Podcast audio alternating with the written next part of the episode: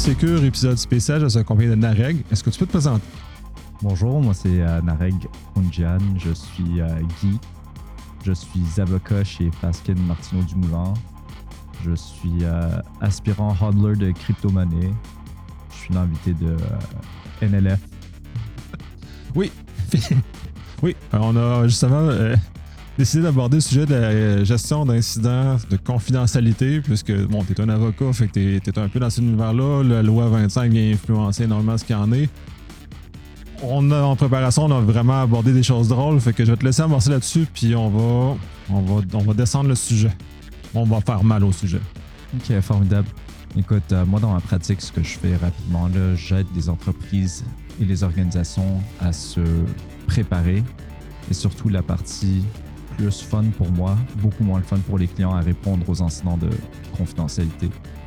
Puis euh, peut-être qu'on va commencer par une euh, mise en scène de c'est quoi un incident de confidentialité, de quoi est-ce qu'on parle. Peut-être plus le sujet aussi, comment on va faire le lien avec euh, dans ce podcast Polysécure. Parce qu'un incident de confidentialité, on s'entend, c'est toute attente aux mesures de protection d'un renseignement personnel. Ça va même de l'utilisation non autorisée par la loi d'un renseignement personnel. Donc, en théorie, au sein de ton organisation, si un employé qui a pris connaissance d'un renseignement personnel et qui n'aurait pas dû parce que ce n'était pas dans le cadre de ses fonctions, c'est un incident de confidentialité. Ça, c'est les incidents de confidentialité qui sont importants, mais peut-être moins importants que lorsque l'employé en question se log dans son système un samedi matin puis voit des, des extensions de fichiers XYZ là, avec une petite note de rançon euh, d'un gentil monsieur ou demoiselle qui dit que écoute, euh, nous sommes des chercheurs en cybersécurité, on est là pour vous aider avec votre posture cyber. Euh, veuillez nous contacter pour avoir la clé de déchiffrement. Et avoir en échange un peu d'argent juste parce qu'il faut financer notre recherche. C'est ça, c'est ça, c'est euh, c'est des pauvres chercheurs. Fait que, moi, je les comprends, écoute, mais moi, je suis là pour aider les entreprises. aller justement aller, aller trouver, aller guider là-dessus. C'est sûr que le volet, le premier volet, pas qui est pas important, mais moins, moins sexy, en termes d'en en parler, parce que c'est comme un courriel qui t'envoie une mauvaise personne est un instant de confidentialité. Puis ça, euh, bon, on en parlera pas ça, pas ça qu'on va adresser, c'est quand on va arriver justement en termes de ranç- rançon logiciel, ransomware qui va frapper, où il y a eu fuite nécessairement de données, c'est là où, où, là on s'arrache les cheveux, puis là c'est un peu moins drôle. C'est là où ça fait vraiment mal. Mais sinon, il y a aussi les instants de cybersécurité en général qui sont importantes parce que de plus en plus, on va être en train de cibler les infrastructures critiques, les entreprises qui font de la production de, de matériaux, les entreprises dont en fait le temps d'arrêt compte pour beaucoup. Et c'est moins les renseignements personnels qu'on est en train de viser ou les renseignements sensibles même. Reste qu'ils vont quand même faire un staging, ils vont exfiltrer les données, etc. Parce que why not pendant qu'on est dans les systèmes. Mais c'est moins important. Le, plus important, c'est l'arrêt des systèmes de production, mais reste qu'il y a des enjeux juridiques qui sont associés à ça, puis on les accompagne à travers ces éléments-là aussi.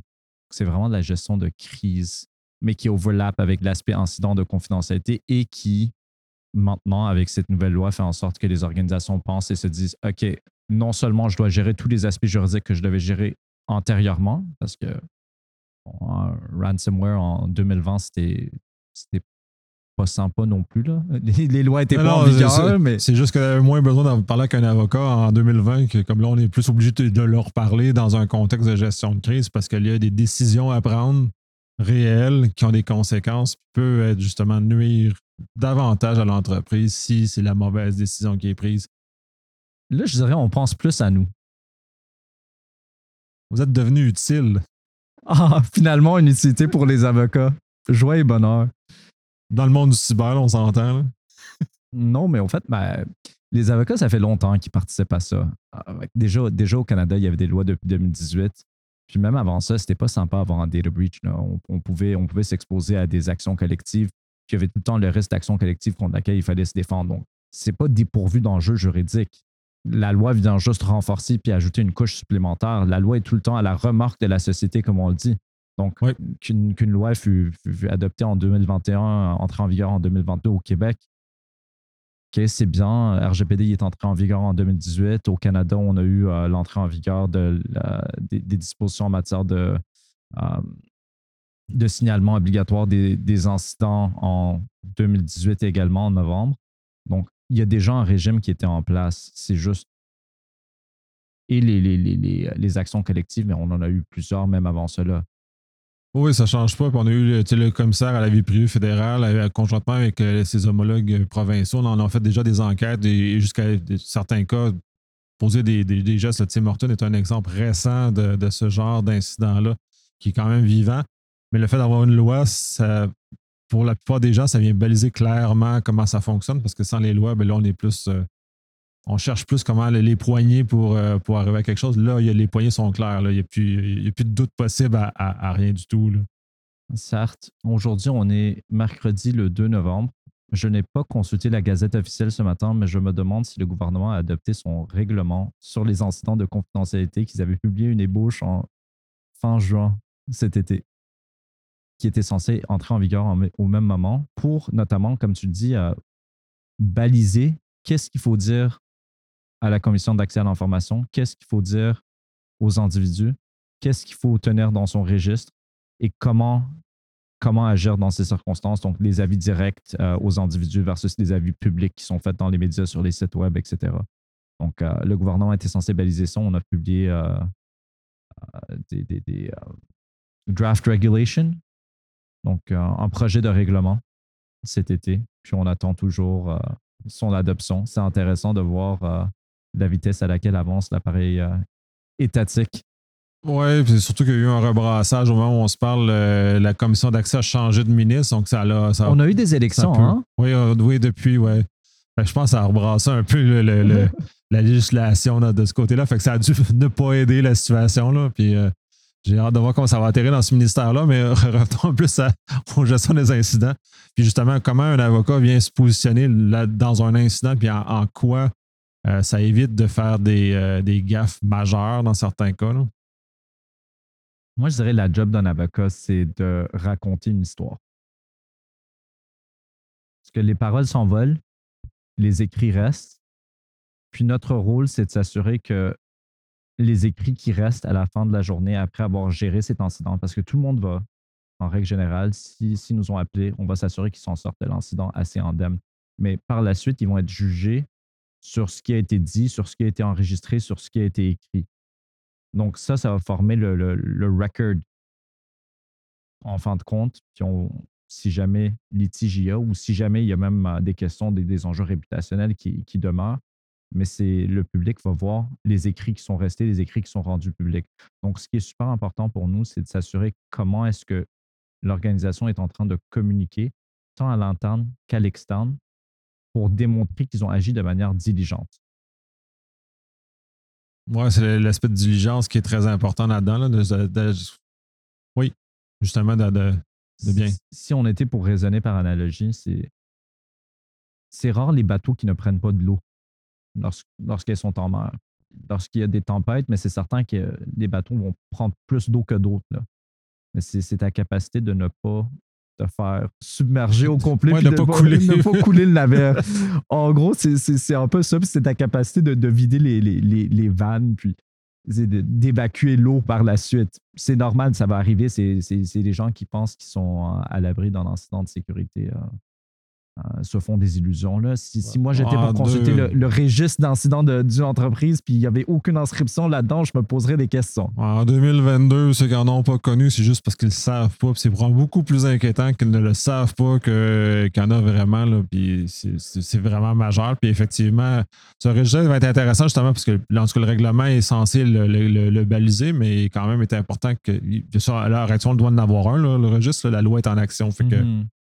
Euh, les, gens, les gens doivent faire ça. Je suis même pas sûr que les gens commencent à le faire pour de vrai. Les, nos clients le font parce qu'on les conseille de le faire.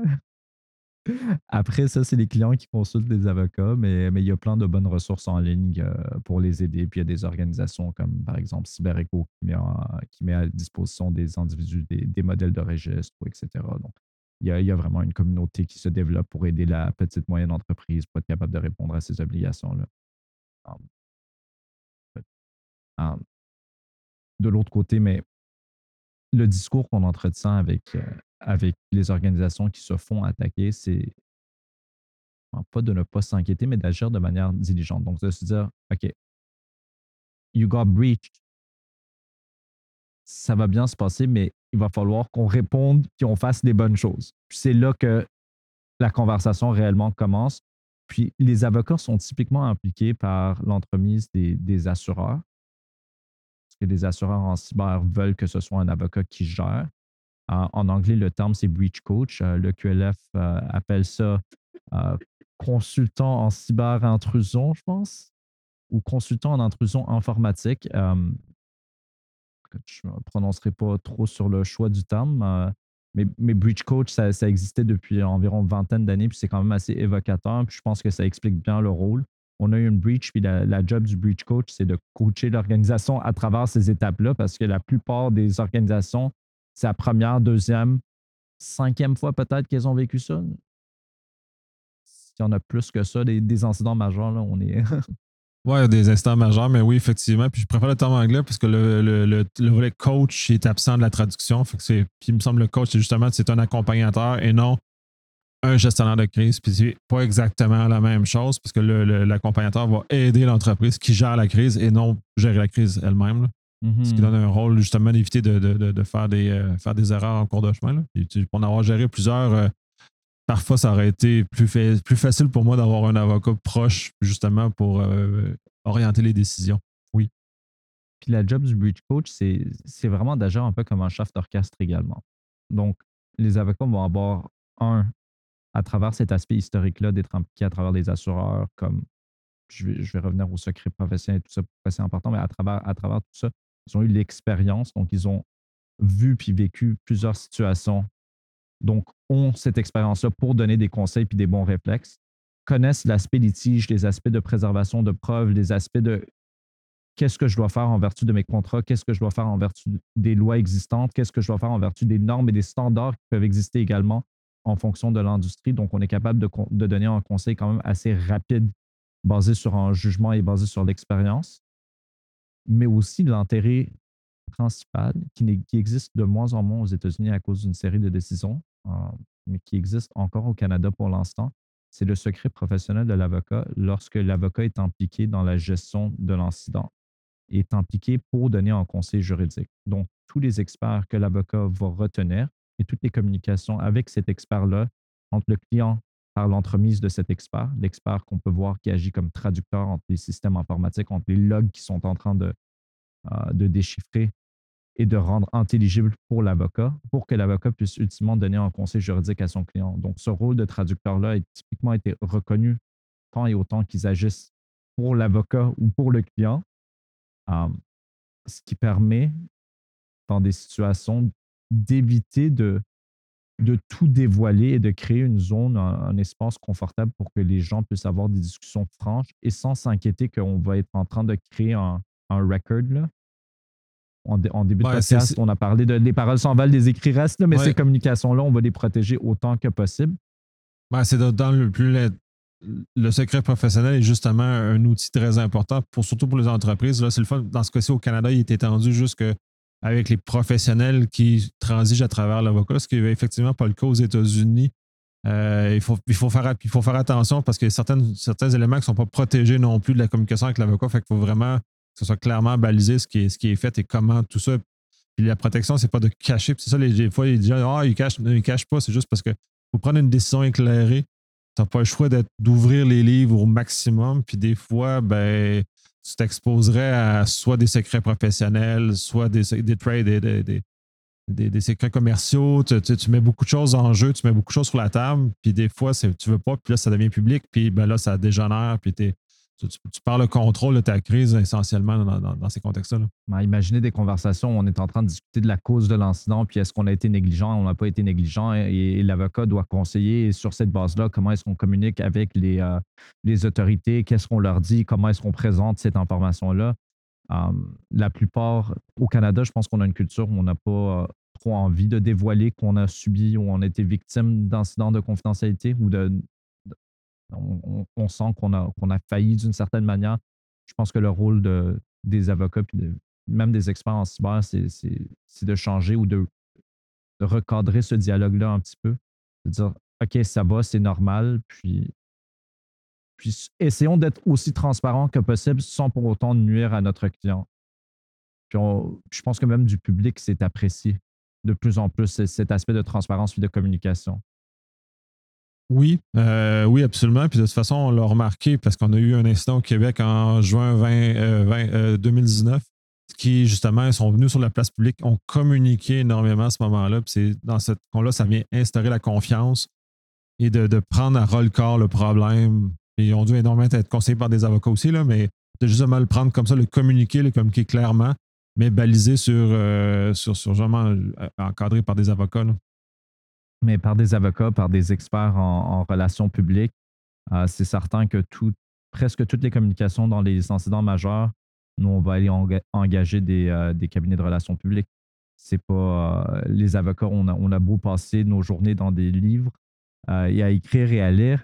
Euh, reste que euh, ce qu'on nous reproche souvent, c'est un manque de clarté lors de la communication, puis des, textes qu'on écrit, puis on parle de langage clair et simple. Et donc, d'avoir des, experts en communication, c'est très utile pour. tu vas voir un communiqué de presse où il y a des termes définis, c'est un avocat qui l'a écrit avec. oui, absolument. C'est sûr que ben, étrangement, ce n'est pas, pas, des spécialistes en com, les avocats, mais cela étant dit, ils, balisent minimalement ce qui doit être dit, puis juste la, les, films, de, communication, les autres vont aller dans embellir démesurément aussi. C'est un peu le chemin entre les deux dans lequel on pourrait dire combat-là entre ces deux, ces deux pôles-là, qui n'un qui veut rien dire, l'autre veut tout dire, puis euh, de comment on, comment on gère ça pour que ça, ça ait l'effet voulu, justement, d'avoir un, espace positif pour que l'entreprise, publiquement, euh, ne, ne, passisse pas de cet événement-là, que ça ne vienne pas nuire à sa, à sa viabilité, justement, comme l'exemple de ton bateau, c'est que tu vas être capable de, sortir l'eau suffisamment vite avec 40. Euh, c'est important, mais la, valise demeure dans les mains de l'avocat quand même parce que. C'est certainement un travail en multidisciplinarité. L'avocat ne va jamais s'en sortir seul. C'est d'être bien entouré puis d'avoir des experts à qui tu peux faire confiance, que parfois ton client ne connaît pas d'expert, donc ton client te connaît toi. Il dit OK, j'ai besoin d'aide. Clairement, il y a une loi. Il y a des sanctions jusqu'à 25 millions, ça, ça fait peur. 4% du chef d'affaires. OK, oh my God, qu'est-ce que je fais? Parfois, c'est oui, j'ai envoyé un email à la mauvaise personne. Est-ce que je vais avoir une amende de 25 millions? Non, ça va. Écoute, euh, tu peux dormir, laisse-moi tranquille samedi. Euh, c'est ça, c'est de relativer les choses, mais c'est ça. Mais un incident, ben, puis de toute façon, les incidents qui sont médiatisés, c'est pas le courriel qui est envoyé par erreur en général, c'est euh, c'est une fuite massive d'informations ou l'exposition massive de, de, dans un rançon logiciel. parce que les données ont fuité sur le dark web et on en a perdu le contrôle. C'est euh, ça, ça, tu dors pas beaucoup après ce, genre de choses-là. L'inverse, l'inverse, c'est exactement vrai parce que s'il y a un incident majeur, mais je vais être la première personne à être avisée. c'est 3 heures du matin, ça me fait plaisir que tu m'as appelé.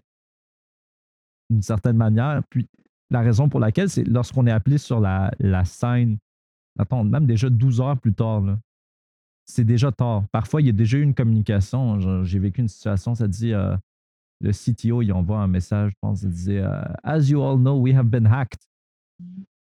OK. Certes, c'est vrai, il y a d'autres façons de le dire. Envoyer à, tous les employés, euh, on joue avec les cartes qu'on a un petit peu, mais, c'est important de communiquer ça d'une manière à, garder le cap. on ne peut pas avoir un capitaine qui dit Ah oui, mais, le bateau a frappé un iceberg. Ben, on ne veut, pas, veut pas engager la panique sur, sur le navire non plus. Oui, ben c'est un peu ce que tu mentionnais. Puis justement, l'espace de communication est important, même à l'interne, parce que, un, les gens, les gens ne comprennent pas, le grand public ne comprend pas, puis les employés en général ne comprennent pas. Puis vraiment en TI, en général, les gens ne comprennent pas nécessairement la nature de l'incident. Puis j'en ai vécu plusieurs. Puis des fois, c'est difficile de naviguer avec tous ces gens-là qui ne comprennent pas tous les tenants aboutissants de ces affaires-là, les réglementations, comment tout ça s'agit. Fait que là, c'est très difficile. justement, tu ne fais pas euh, d'entrée de pouf, tu t'exposes pas euh, parce que les gens vont paniquer, les gens vont parler à l'extérieur de l'entreprise, même s'ils ne sont pas censés le faire. Tu as toujours une source anonyme quelque part qui fait fuiter l'information, ce qui ne devrait pas. Fait que si on est dans, dans un. Ah, mais les journalistes sont curieux, hein? C'est leur travail. Ah oui. en général, euh, ça. en tout cas, la plupart les journalistes, c'est leur travail. Mais, en vrai, c'est important de, faire la gestion interne des communications internes. Je pense que c'est un point super important de lorsqu'on a vécu un incident de confidentialité majeur, c'est de dire, OK, qu'est-ce que vous pouvez communiquer avec les médias? Si les médias vous parlent, voici comment agir. Um, si euh, des, des, y a des rumeurs, etc., où vos clients vous posent des questions, quoi dire à vos clients si les systèmes de production sont impactés, si les clients s'attendent à ce qu'il y avait un meeting sur Teams le lendemain à 8 heures, puis vous n'êtes pas là, ben, qu'est-ce que vous leur dites? Donc, de bien outiller les employés pour qu'ils puissent répondre à ces demandes-là, pour assurer la continuité des affaires. Puis finalement, um, de, ça arrive de plus en plus. Uh, tu me diras si, si tu as vécu ces situations-là, mais c'est avec l'acteur malveillant qui commence à appeler les employés non, celle-là, j'ai pas vu. Euh, les seuls que j'ai vus, c'est moi, c'était peut-être tu parles d'un acteur malveillant. Euh, il a commencé à, faire, à faire de l'extorsion. Mais clairement, il ne comprenait pas c'était qui, son, qui avait fait. Fait qu'il posait des, il mettait des, documents qui n'avaient aucune valeur. fait que le client fait comme Ouais, non, mais tu, peux exposer, ça n'a aucune valeur. C'est l'avantage d'être au Québec. D'habitude, ils ne comprennent pas trop les documents en français. Ça l'aide, mais non, mais c'est sûr, j'en ai vu des. J'ai pas participé personnellement dans un incident où ils ont commencé à appeler des, employés, mais oui, on m'a relaté des cas comme ça, puis là, ça devient euh, troublant. On a eu des appels, on a eu. Euh, on a eu à un moment donné, ils ont hack le compte du ciseau, je pense. Puis à partir du compte du ciseau, ils l'ont envoyé à tout l'exécutif, puis à all employees la note de rançon. Ça, c'était intéressant. On a eu. Euh, récemment, j'ai écouté l'enregistrement parce que je suis content, le client a eu euh, la rapidité d'esprit d'enregistrer la conversation qu'ils ont eue avec l'acteur malveillant. Ça, c'était sympa. Euh, il parlait en anglais avec un accent euh, d'Est européen. Surprise. Ultra poli. Ultra poli, ultra patient, meilleur que la service, le service à clientèle de certaines entreprises que j'ai eu à faire affaire Vraiment, mais, mais c'est une sir, sir, I want to help you. Uh, please uh, reach out here. I want to help you get your data back. Uh, we have sensitive HR data. Mais c'est une business. C'est ça, qui est fascinant, puisque les gens ne comprennent pas non plus. C'est organisé ou c'est quand on parle de crime organisé, ben c'est ça. Les autres sont organisés dans une, dans une business et ils, ont, ils embauchent des gens qui servent à négocier les rançons avec les, euh, les entreprises.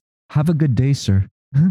c'est l'ironie de la situation aussi. Là, ils viennent de te voler tout, puis, mais il qui sont, euh, sont, Oui, c'est ça qui est comme dissonance importante. ils sont super euh, bien organisés. Ils ne sont pas très patients, cela étant dit, dans certaines, négociations. Ils vont, euh, s'ils voient que l'entreprise n'est pas collabore pas, ben ils vont monter le ton, mais monter le ton, ils vont augmenter le montant à payer ou ils vont, ils vont exposer. Fait que là, gradé, en tout cas ça, mais euh, c'est là aussi c'est important dans ces négociations-là que euh, l'avocat, entre autres, soit présent parce que il y, a des choses qu'il faut faire attention quand on négocie avec, euh, avec ces malveillants-là.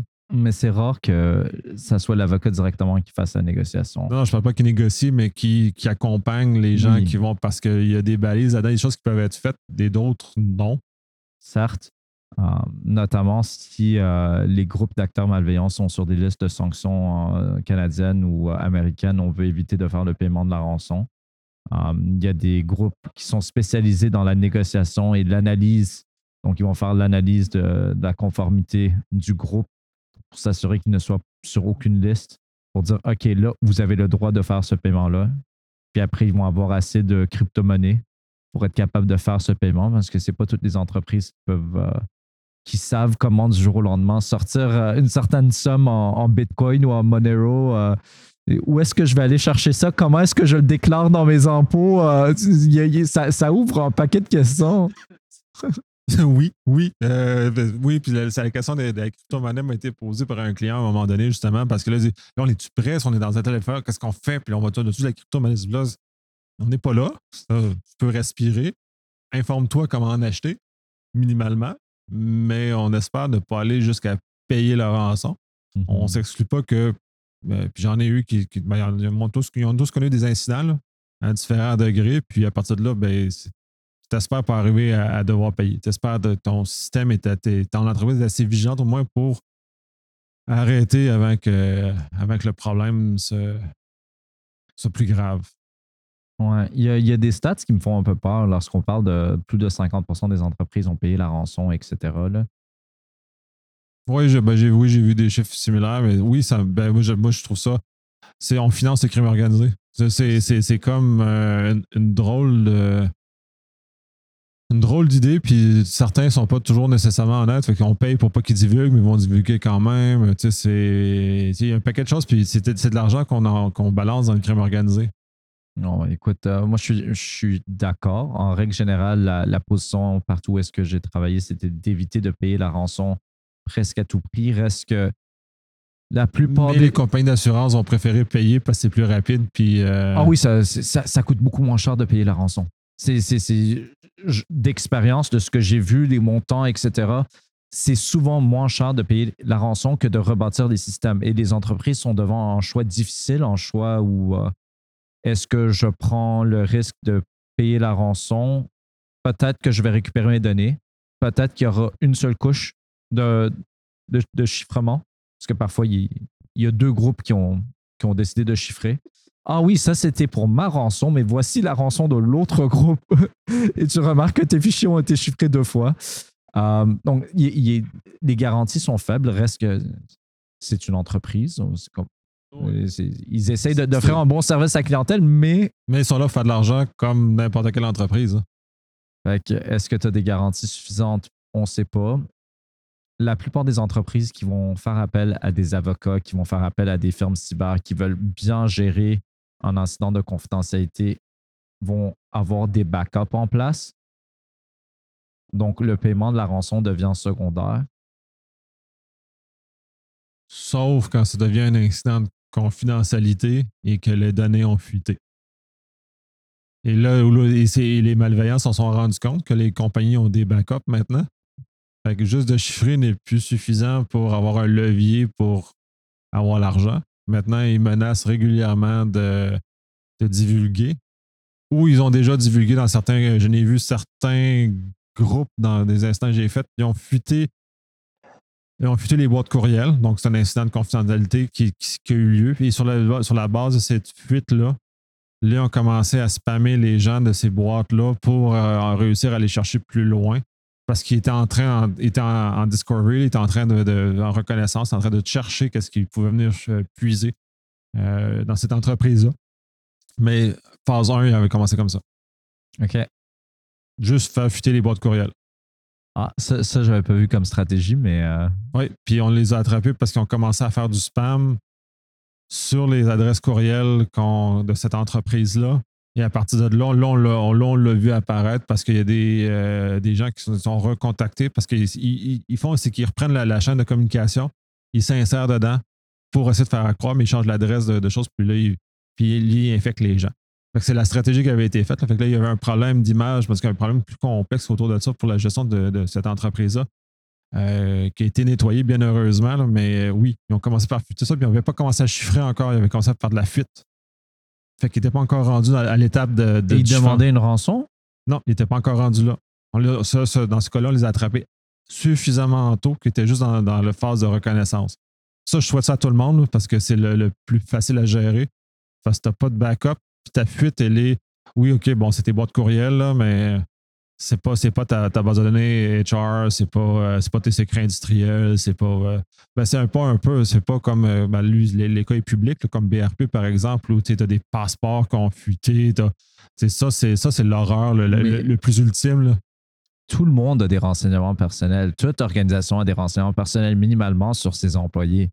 Et dès que tes employés ont, fait quelques voyages, puis ont, personnel de soutien administratif qui a dit Mais envoie-moi un scan de ton passeport, je vais t'aider à, booker tes, billets d'avion.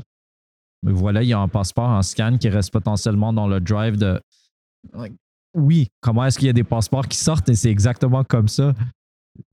Oh oui, puis c'est là, c'est pas, un blâme à BRP, mais c'est justement un exemple type où euh, le fonctionnement normal avec des humains normaux ben, amène justement un certain nombre d'informations à vivre malheureusement sur le réseau de l'entreprise. Puis quand le malveillant rentre, ben un trésor. il trouve un trésor, puis ben là, il, joue avec son, il joue avec son trésor.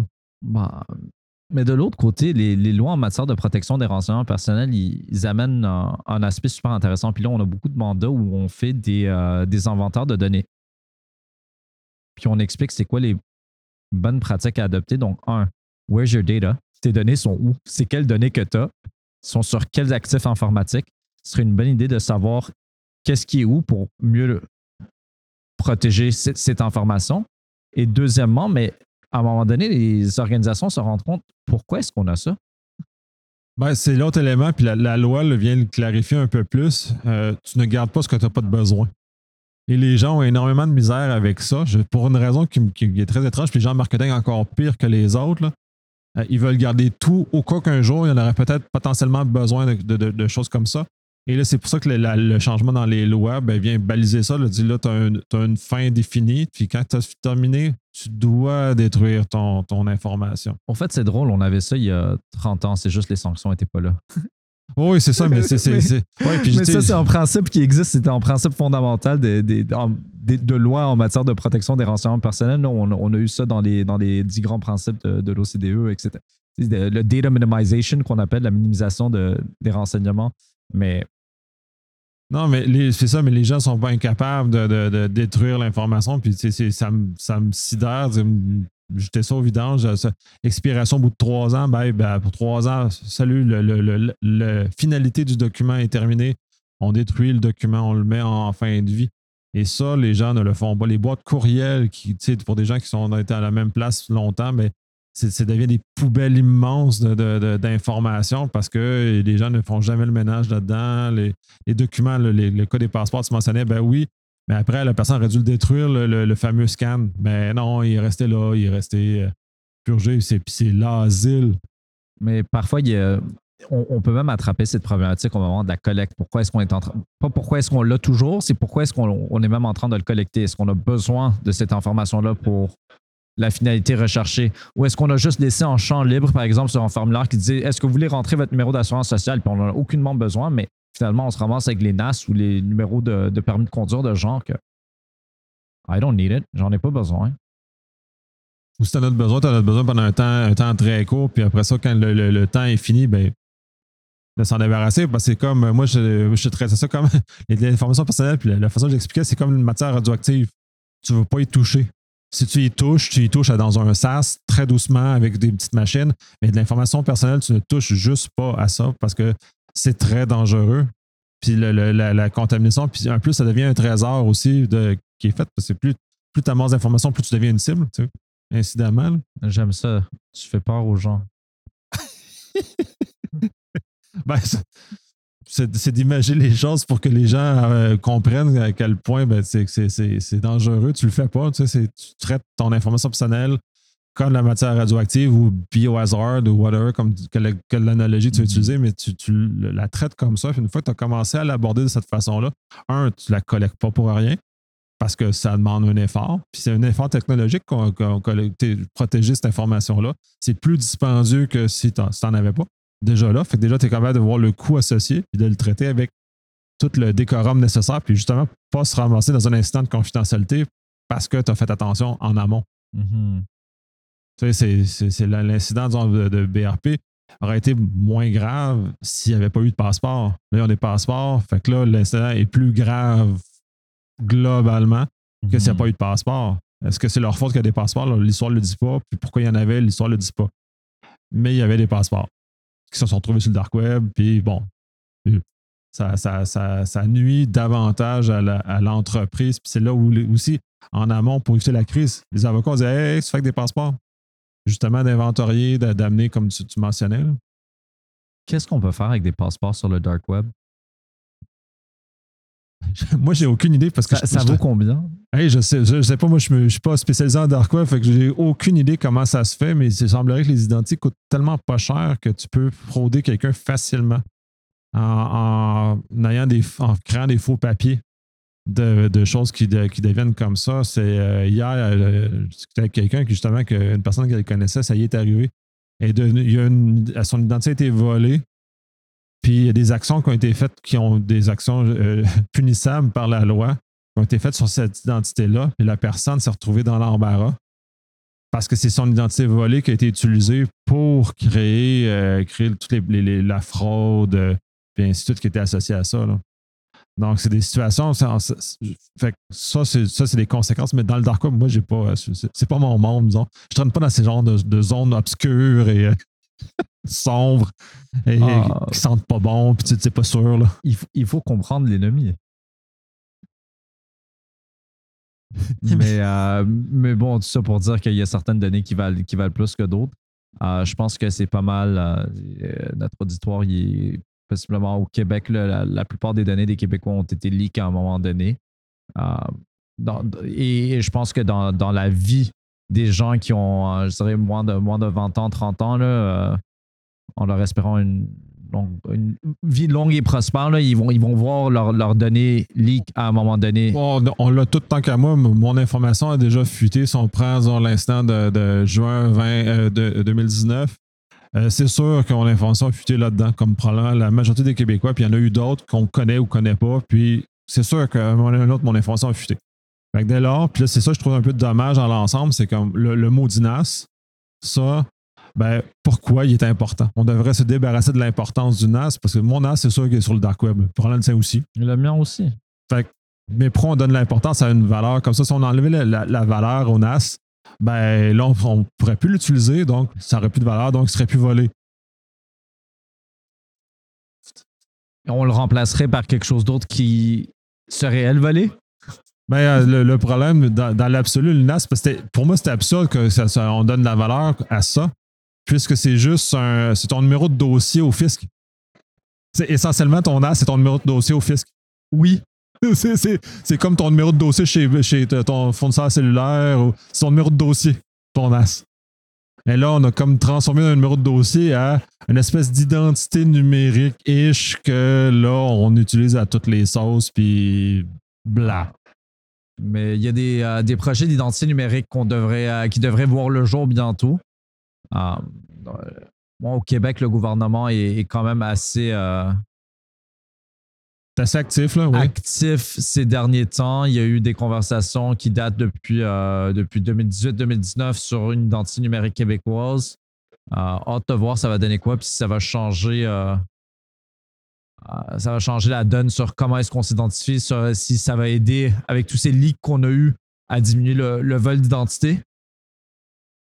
Ben, la probabilité, elle, est favorable. On regarde, ben, il y a des exemples à travers le monde de- de- d'identité numérique qui ont fonctionné, justement, les malveillants ne vont pas arrêter. C'est juste qu'ils vont arrêter de s'intéresser à, ce- à cette information-là parce qu'elle va devenir inutilisable et ils vont trouver, vont trouver d'autres stratégies pour, euh, pour y arriver. Mais au, moins, si on peut enlever le fardeau sur, les gens de vivre avec une fuite de données, puis donc de se faire voler son identité, puis de voir toutes les conséquences, euh, c'est déjà un énorme pas en avant. J'espère que le, le système, le québécois n'est pas encore est en développement, là. mais il parle avec le, consortium canadien. Ça, c'est un problème, un problème qui est fascinant au Canada, c'est que c'est les provinces qui gèrent ces éléments-là et non le fédéral. Qu'on soit dans une fédération? Ouais, c'est un, un drôle de problème. C'est très. euh, c'est difficile à jouer dans ces, dans ces, dans ces notions-là d'avoir ce, ce genre de choses-là, parce que le NAS est quand même fédéral, mais l'identité, elle est provinciale. Donc, on est comme. on est comme pris dans, ces éléments-là. Puis là, ben, là, comme on est dans une fédération, on chicane. Toute fédération est faite pour se chicaner. Donc, on n'est pas capable de s'entendre, donc ça ralentit l'ensemble de, de- de- des choses. Mais ça permet à une province comme l'Alberta d'être euh, d'être à l'avant-garde de la chose. Puis l'Alberta de faire un projet pilote, de démontrer que ça fonctionne, puis que le Québec emboîte. Ou vice-versa, le aussi. Québec qui, qui dépose un projet de, de loi en matière de protection des renseignements personnels, puis d'autres qui s'activent par la suite. Donc, je trouve que ça, ça c'est aussi un moteur de, de progrès d'une certaine manière qu'on soit, qu'on soit un peu fragmenté de cette façon. Oui, dans certains secteurs et des domaines, mais disons, euh, dans ces domaines-là, on aurait besoin d'un- coup de barre national. Ben là, on est contraint un peu. On l'a on l'a un peu vécu avec, euh, euh, avec la pandémie, là, où chaque province avait des stratégies qui n'étaient pas compatibles avec les autres. Donc, euh, c'est bon, on est dans cet univers-là de, de fédération, mais qui est très drôle justement parce qu'on n'est pas capable de ça. Mais là, on a un projet de loi fédéral aussi là, qui, Oui. va être, qui va être vraiment cool, puis qui va cibler, ben, qui va être vraiment cool. C'est cool parce que c'est nouveau, ce qui est, ce qui est parfait, loin d'être parfait, mais c'est pour ça qu'il y, a qu'il y a des comités euh, parlementaires qui vont travailler là-dessus, Oui. en espérant dans, dans- dans la bonne direction. Mais rapidement, c'est le projet de loi C26 qui vise les infrastructures critiques canadiennes. Et donc, c'est le gouvernement canadien qui a décidé de, euh, de pousser ça puis de faire une Oui. première en ce sens où tout ce qui ben, est- La France en a déjà euh, les, les infrastructures vitales. Mais une première canadienne. Oui, une première en, canadienne, Europe, ouais. en Europe, ça existe depuis euh, 2018, je pense. Ouais, là, je sais juste que ça Mais existe. en Europe, ça existe, en effet. Puis les autres, ils le disent. Les autres utilisent le mot vital et non euh, Christian. parce qu'on a- On aime utiliser des mots différents pour les mêmes choses. Mais bref, ça existe. Puis euh, au Canada, mais ce que j'ai vu des certaines critiques justement de cette loi-là, c'est qu'ils la trouvent trop intrusive. Mais c'est parce que clairement, on n'est pas une culture qui est habituée à ça, parce que l'Europe est beaucoup plus habituée à ces notions-là. Donc, pour eux, c'est normal que cette, cadre juridique-là existe justement pour encadrer ces entreprises-là qui ont une valeur très importante au niveau de la société vitale. Mais en, résumé rapide de la loi, juste pour mettre la table là-dessus, c'est euh, les entreprises en télécommunication, en finance, en transport euh, et dans le secteur de l'énergie vont tous devoir maintenir un programme de cybersécurité en place, de déclarer les incidents de cybersécurité à leur, euh, à leur autorité réglementaire compétente. Et finalement, le gouvernement ou l'autorité de réglementation compétente peut émettre des, certaines ordonnances qui doivent être gardées confidentielles de faire ou de ne pas faire pas mal n'importe quoi. C'est là où ça accroche. C'est là où ça accroche. C'est le n'importe quoi. Presque n'importe quoi et c'est confidentiel. C'est là, c'est là que. Mais les gens n'aiment pas beaucoup ça. Là. mais ils sont pas habitués. Mais ça, c'est des notions quand on arrive dans le côté militaire qui est normal. Puis là, c'est pour ça là où ça accroche, parce que là, on est dans le contexte de société civile où on, est, on fonctionne moins avec ces notions-là, mais on va voir comment. Enfin, les- ils, vont, ils vont jaser, ils vont en parler entre eux autres, puis ils vont avoir d'autres moutures de la loi qui va. Comme chaque loi, là, ça, c'est le processus normal. Mais ce qui est rassurant, c'est que presque toutes ces organisations-là ont déjà des plans de réponse aux incidents, ont déjà des programmes de conformité en place, déclarent déjà des incidents à la North, euh, North American Ouais, Electric là. Reliability Corporation ou à ministère des, des Transports. Ou, euh, on a déjà des obligations parce que c'est notre infrastructure critique. Puis c'est pas la première fois qu'on y réfléchit, mais c'est la première fois qu'on a une loi omnibus aussi, aussi forte qui vise toute l'infrastructure au complet, qui est pas. euh, Oui, puis moi, j'avoue comme une réponse à Huawei. Euh, ça l'a suivi euh, un mois plus tard, je pense. Ouais, c'est le- je pense qu'il n'y a pas de hasard dans la loi et ce qui s'est passé avec le fait d'interdire euh, Huawei au niveau des, des télécommunicateurs canadiens. là. Je suis pas mal sûr qu'on a voulu s'aligner avec nos partenaires euh, du Five Eyes. Parce qu'on était le seul des Five Eyes qui n'avait pas, qui avait pas fait ça. Là. Ah, De mémoire, dans, dans le, dans le discours euh, du ministre, des ministres Manicino et, Champagne, euh, ils, ont mentionné clairement la situation avec Huawei puis euh, ZTE. Là. Donc, qui était, qui était un peu à l'origine. Puis là, c'est les outils législatifs dont se dote le gouvernement pour dire non, mais écoutez, on vous a donné un avertissement, ne le faites pas. Là, on va se donner les outils pour vous contraindre à ne pas le faire. Donc, ça s'en vient, donc vous êtes mieux de ne pas le faire. Ouais, ben c'est ça, ça a servi à ce genre de choses-là, mais très intéressant de voir, voir comment ça va, ça va, ça va évoluer, parce qu'un genre de projet de loi comme ça va euh, être challengé en commission. C'est là, avec des sociétés de, de- de- des- libertés individuelles, etc. On a Citizen Lab qui a, qui a mis un rapport d'une quarantaine de pages euh, à ce sujet. Il y a, euh, sur le podcast du professeur euh, Michael Geist, euh, il y a, Ouais, il y a deux écouté. semaines, euh, oui, j'ai il y a écouté deux celle-là. semaines à, à ce sujet également, des, une discussion sur, sur les avantages et les désavantages d'avoir des, des ordonnances à huis clos, mettons, confidentielles, qui sont émises, c'est quoi l'impact, surtout en matière de télécommunications. Donc, les Oui. entreprises en télécom ou en secteur bancaire qui vont avoir beaucoup de renseignements personnels également. Est-ce que ces Ben, demandes-là vont rester sous. C'est ça, on n'a peut-être pas la culture comme aux États-Unis où il y a des comités, soit du, du Congrès, soit du Sénat, qui viennent justement superviser cette utilisation-là de, façon bipartite. Fait que euh, on a des, il y a des, ont des structures de contrôle aux États-Unis qui leur permettent des, certains égarements. Euh, certains, parce qu'il y en a, il y en a certains qui ont échappé. Il y a eu des égarements qui ont, qui ont- circulé, mais au moins, fait que les autres ont la culture. Nous, on n'a peut-être pas cette culture-là de, de surveillance euh, parlementaire. C'est peut-être ça qui va devoir être la solution pour répondre justement aux différentes, euh, aux différentes critiques. Mais ça va être intéressant de le voir aller. Puis je, moi, je trouvais que c'est important qu'on se positionne comme pays, qu'on arrête d'être un, un peu à la traîne des autres sur ce, ce genre de choses-là dans le C26. Mais il y a même C27 aussi qui est sorti à peu près en même temps, qui tout le volet AI qui est très intéressant aussi, là, qu'on, Oui. qui, est- qui est- qui- qui est- qui est nouveau. Complètement nouveau, euh, inattendu. Pour contexte, C27, c'était une reprise de la loi, du projet de loi C11 mort au feuilleton il y a deux ans durant les, durant les élections. Là. Oui. Um, puis ils ont repris essentiellement presque les mêmes dispositions et ils ont ajouté une composante nouvelle loi en intelligence artificielle euh, avec euh, des règles particulières sur les systèmes à haut impact euh, sur la, la, vie des individus. On peut penser des, des systèmes de décision d'intelligence artificielle qui vont avoir une incidence sur la paix, sur, sur, sur, le bien-être des individus, sur le, la prospérité, euh, la santé. Euh. Oui, mais la loi est très vague aussi. Là. Euh, la, nouvelle loi qui est créée par ça est très vague. fait que ça, ça va être très. Ça risque de se calquer beaucoup sur le modèle européen aussi. Là. Ouais, mais c'est ça en théorie, on arrive avant les Européens, par, par exemple, parce qu'on est. on est en co-création. ouais, là, oui, on peut le voir comme ça, mais c'est qu'aussi, c'est, on va, étant donné que le processus législatif est beaucoup plus rapide, ici qu'en Europe, étant donné qu'il y a moins d'éléments consensuels à obtenir de différents pays de l'Union. On va, les, on va les coiffer au, fil d'arrivée. Ah oui, les provinces ne votent pas sur la législation fédérale, c'est ça? Hein? Ouais, nous, on n'a pas, c'est ça. C'est de l'autorité fédérale. Puis ça, quand tu pensais comme C26, c'est de l'autorité fédérale. C'est ça qui est amusant parce que il n'y a aucune intrusion dans les pouvoirs des provinces parce que les pouvoirs contraints pour les infrastructures critiques sont juste des pouvoirs fédéraux. Exact, exact. Mais je parlais avec, euh, je parlais avec une, doctorante en eau potable aujourd'hui, puis je me disais, ah oui, mais toutes les infrastructures d'eau potable, c'est provincial.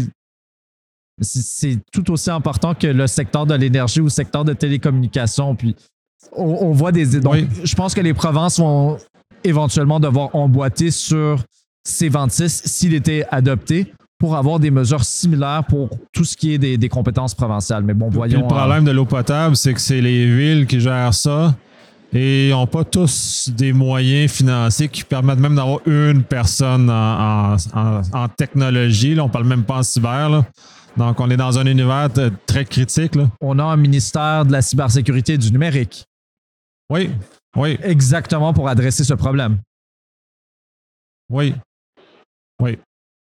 Voyons. Voyons, voyons qu'est-ce qu'ils vont en faire de ce, de ce nouveau pouvoir, justement, que ce, sont, que ce, nouveau moyen qui se sont donnés pour euh, résoudre ça. Nouveau gouvernement, nouveau ministère. Moi, je dis, on donne la chance au coureur, là, puis on surveille ça de près. C'est sûr qu'on surveille de près. En fait, un horizon est un peu partout. Je pense qu'on va, on va conclure sur ça cette fois-ci, je pense. Puis on va, on va sûrement revenir sur d'autres sujets. Formidable, mais c'était un plaisir. Merci de m'avoir euh, invité. Merci de ta participation, c'est très drôle. Puis ce qui n'est pas visible, c'est qu'on a toute la préparation avant était tout autant intéressante, donc euh, c'est à recommencer. À refaire. C'est bon. Merci.